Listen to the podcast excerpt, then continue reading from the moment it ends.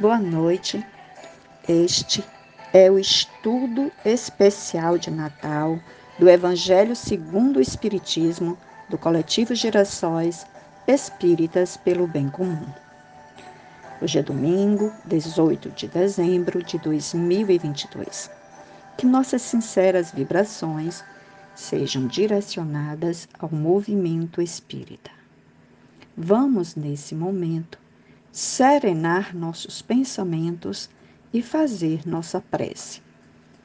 Senhor Deus, ajuda-nos a vencer as mágoas e ressentimentos que cultivamos e que possamos ter a vontade de querer ser mais mansos e indulgentes com as fraquezas alheias. Assim como somos compreensivos com os nossos desvios morais.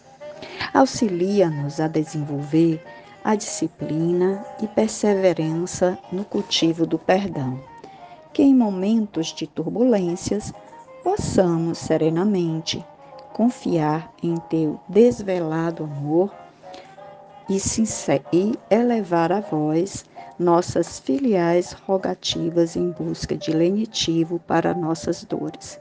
Que assim seja. O estudo de hoje é do capítulo 12. Amai os vossos inimigos. Instruções dos Espíritos, item 9. A vingança. A vingança é um dos últimos remanescentes dos costumes bárbaros que tendem a desaparecer dentre os homens.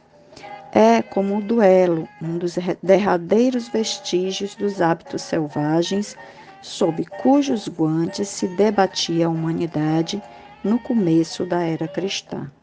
Razão porque a vingança constitui indício certo do estado de atraso dos homens que a ela se dão e dos espíritos que ainda as inspirem.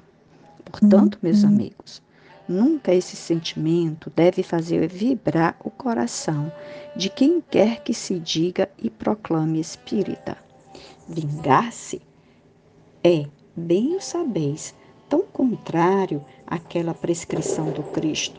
Perdoai aos vossos inimigos, que aquele que se nega a perdoar não somente não é espírita, como também não é cristão.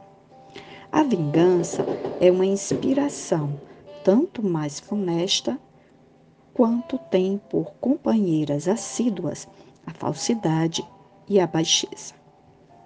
Com efeito, aquele que se entrega a essa fatal e cega paixão quase nunca se vinga a céu aberto. Quando é ele o mais forte, cai qual fera sobre o outro, a quem uhum. chama seu inimigo. Desde que a presença deste último lhe inflame a paixão, a cólera, o ódio. Porém, as mais das vezes assume aparências hipócritas, ocultando nas profundezas do coração os maus sentimentos que o animam. Toma caminho escusos, segue na sombra o inimigo, que de nada desconfia e espera o momento azado para, sem perigo, feri-lo. Esconde-se do outro, espreitando-o de contínuo prepara-lhe odiosas armadilhas e, em sendo propícia a ocasião, derrama-lhe no copo veneno. Quando seu ódio não chega a tais extremos, ataca-o, então, na honra e nas afeições. Não recua diante da calúnia e suas pérfidas insinuações, habilmente espalhada a todos os ventos, se vão avolumando pelo caminho. Em consequência, quando o perseguido se apresenta nos lugares por onde passou o sopro do perseguidor, espanta-se de dar com semblantes frios, em vez de fisionomias amigas e benevolentes que outrora o acolhiam. Fica estupefato quando mãos que se lhe estendiam agora se recusam a apertar as suas. Enfim, sente-se aniquilado ao verificar que os seus mais caros amigos e parentes se afastam e o evitam. Ah, o covarde que se vinga assim é cem, mais ve é cem vezes mais culpado do que o que enfrenta o seu inimigo e o insulta em plena face. Fora, pois, com esses costumes selvagens, fora com esses processos de outros tempos. Todo espírita que ainda hoje pretendesse ter o direito de vingar-se seria indigno de figurar, pois mais tempo, na falange que tem como divisa: sem caridade não há salvação. Mas não, não posso deter-me a pensar que um membro da grande família espírita ouse jamais de futuro ceder o impulso da vingança, senão para perdoar. Espírito Júlio Olivier, Paris, 1862. O texto de hoje, meus irmãos, nos revela que a vingança é fruto da inferioridade moral do espírito que a pratica, pois demonstra este que o orgulho e a sordidez lhe conduzem, demonstrando uma natureza ainda animalizada e distante de compreender o amor ao próximo. Para melhor nos aprofundarmos nesse tema, lerei o artigo A Vingança da Revista Espírita de agosto de 1862.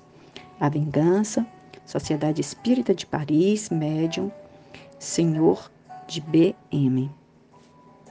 A vingança é agradável ao coração, disse o poeta.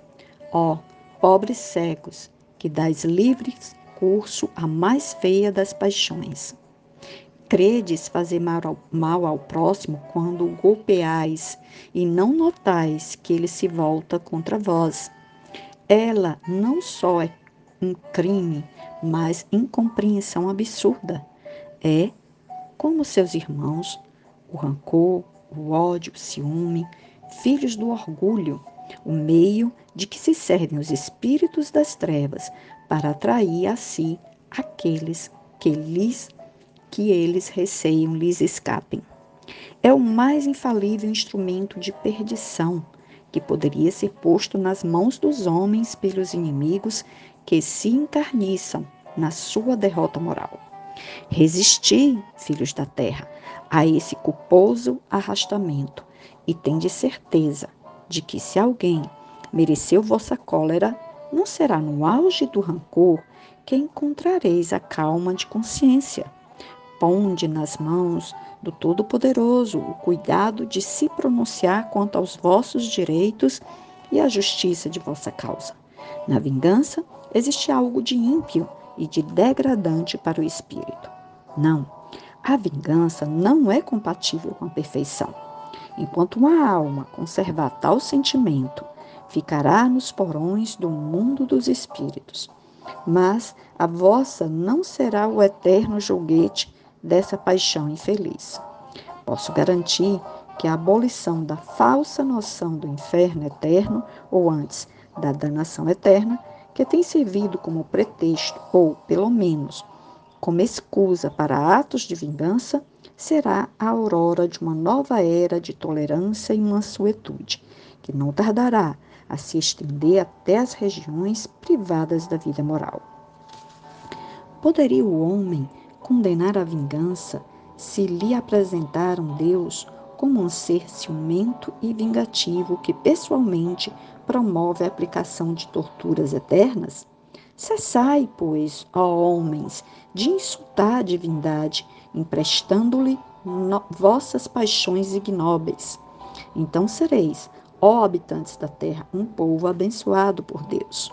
Vós que me escutais, procedei de modo que, liberta a vossa alma do vergonhoso motivo para atos contrários à caridade.